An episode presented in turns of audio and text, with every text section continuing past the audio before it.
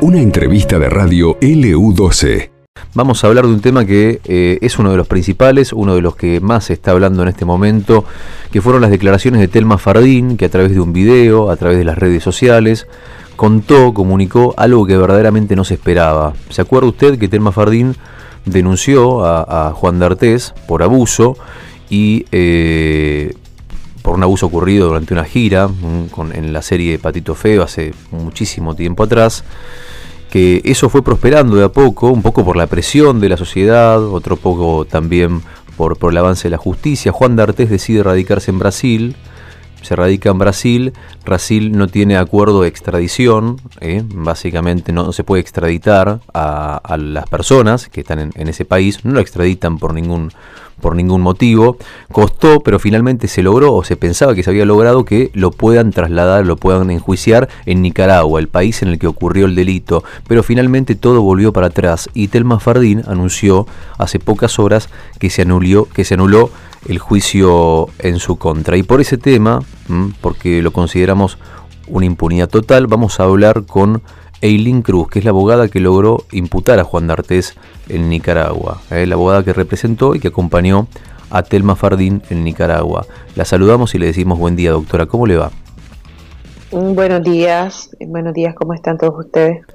Bueno, bien y un poco consternados también al mismo tiempo, porque nunca nos imaginamos que esto iba a pasar, nunca nos imaginamos que iba a volver a foja cero la causa contra Juan D'Artés.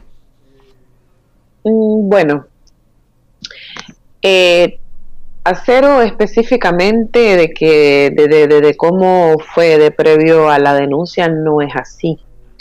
Eh, Juan D'Artés sigue con un proceso penal vivo en su contra.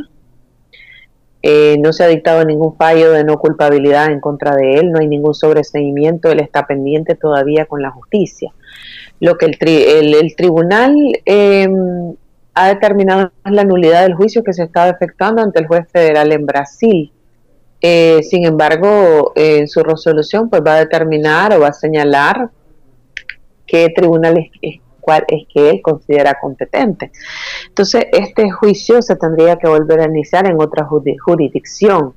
Eh, lo que sí es revictimizante y causa retardación de justicia, sobre todo para Telma, que es la víctima pero el proceso penal sigue vivo. O sea, eh, no significa de que Juan D'Artés eh, ha mm, salido no culpable, ha salido con un fallo de no culpabilidad. Y les pongo el ejemplo. Eh, Juan D'Artés no puede tomar un vuelo de Sao Paulo y volar por el mundo, porque él siempre estaría sujeto a la justicia, a ser capturado de forma internacional. Entonces, él sigue con un proceso pendiente si su estrategia fue la retardación de justicia, la justicia se le retarda también para él mismo porque su situación jurídica sigue igual, sin poder salir de Brasil. ¿Pudo, doctora, usted hablar con Telma Fardín en las últimas horas? Eh, sí, sí hemos tenido comunicación y pues lo, esencial en relación a su sentir ustedes ya lo vieron a través de un video. Sí, eh, bueno, ella, ella fue la que la misma, ella misma dijo eh, que volvía a Foja Cero textualmente si bien esto eh, a los fines prácticos sí. sí, sí, a, cero en relación a la, al desarrollo del juicio, pero, pero la causa, o sea, lo que es la acusación sigue viva. Claro, claro. ¿Y qué esperan ahora? ¿Qué se puede esperar de, de, la justicia?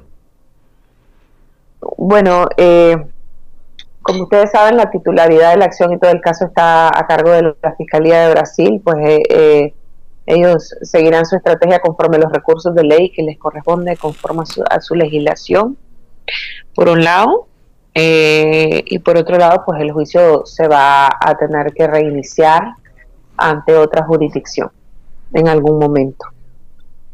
Claro, claro.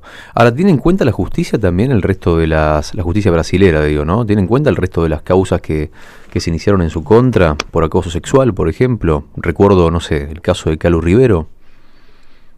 Ah, mire, de los detalles propiamente de, de, la, de la situación jurídica en Brasil, propiamente el desarrollo del juicio, pues no es de mi, de mi, de mi competencia, pues hacer mención. Claro. Eh, y de las causas pues, que ocurrieron en Argentina tampoco, porque yo no, no, no soy abogada en Argentina, no he representado a nadie más que a Telma entonces pues no, no les, de eso pues preferiría no, no pronunciarme. Está bien, pero, pero digamos, la, la, visión suya personalmente, usted que conoce, que conoce el tema, conoce la causa bien, la conoce a Telma también, hoy la, hoy la visión, eh, a pesar de todo, igualmente siguen con optimismo, van a, van a avanzar con optimismo en busca de lo que se quiere, que es que justamente sea extraditado a Nicaragua. Eh, tenemos que esperar la resolución formalmente porque no hemos tenido acceso para efectos de conocer cuál es la jurisdicción que considera el tribunal. Eh, evidentemente siempre buscando el acceso a la justicia independientemente de situaciones como estas a que se tienen que enfrentar lamentablemente las víctimas de violencia sexual, que es a efectos revictimizantes y que causan retardación de justicia. Claro, naturalmente, lógicamente. Bueno, será cuestión de esperar entonces en, qué plazos más o menos vamos a tener alguna novedad. Eso depende pues del plazo que tengan las autoridades brasileñas.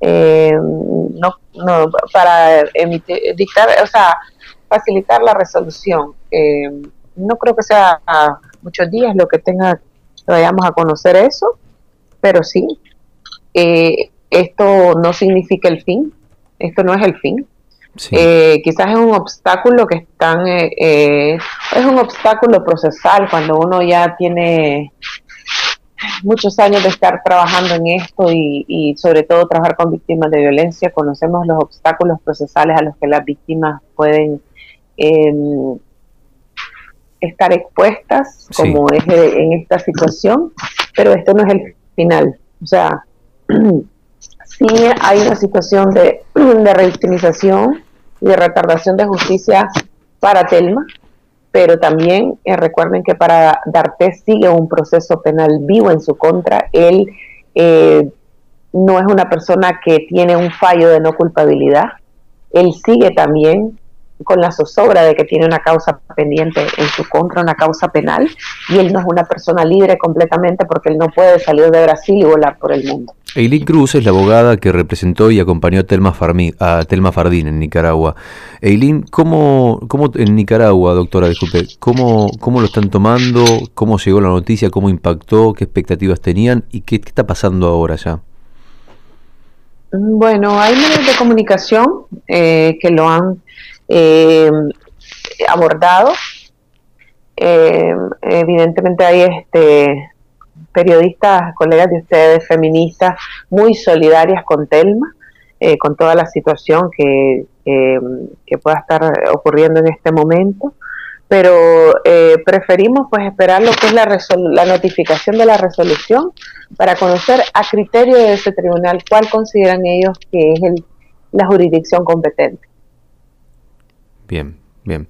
Bueno, eh, eh, es, verdaderamente sorprendente y lamentable también teniendo en cuenta que tres fiscalías de tres países distintos sostuvieron que elementos hay, sobran, hay suficientes elementos para que para que el juicio avance de la forma en la que tiene que avanzar. Así que esperaremos novedades. Le agradecemos por su tiempo, doctora.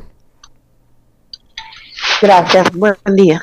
Que tenga muy buen día. Bueno, habló la doctora Eileen Cruz, que es la abogada que logró imputar a Juan D'Artés en Nicaragua, que fue la abogada con la que se encontró Telma Fardín cuando viajó a Nicaragua para poder comenzar este proceso judicial. Así que, bueno, ustedes escucharon, ¿no? Están esperando, obviamente, que esto se revierta, no bajan los brazos, pero no deja de generar indignación. La causa lo vuelve a foja cero, como, como, como dijo eh, en quizás este, en un tono coloquial Telma Fardín, pero sí, la verdad es que que es un retroceso, y lo toma como tal, y es verdaderamente una revictimización de la, de la denunciante, en todos los casos, siempre, 10 de la mañana, 18 minutos.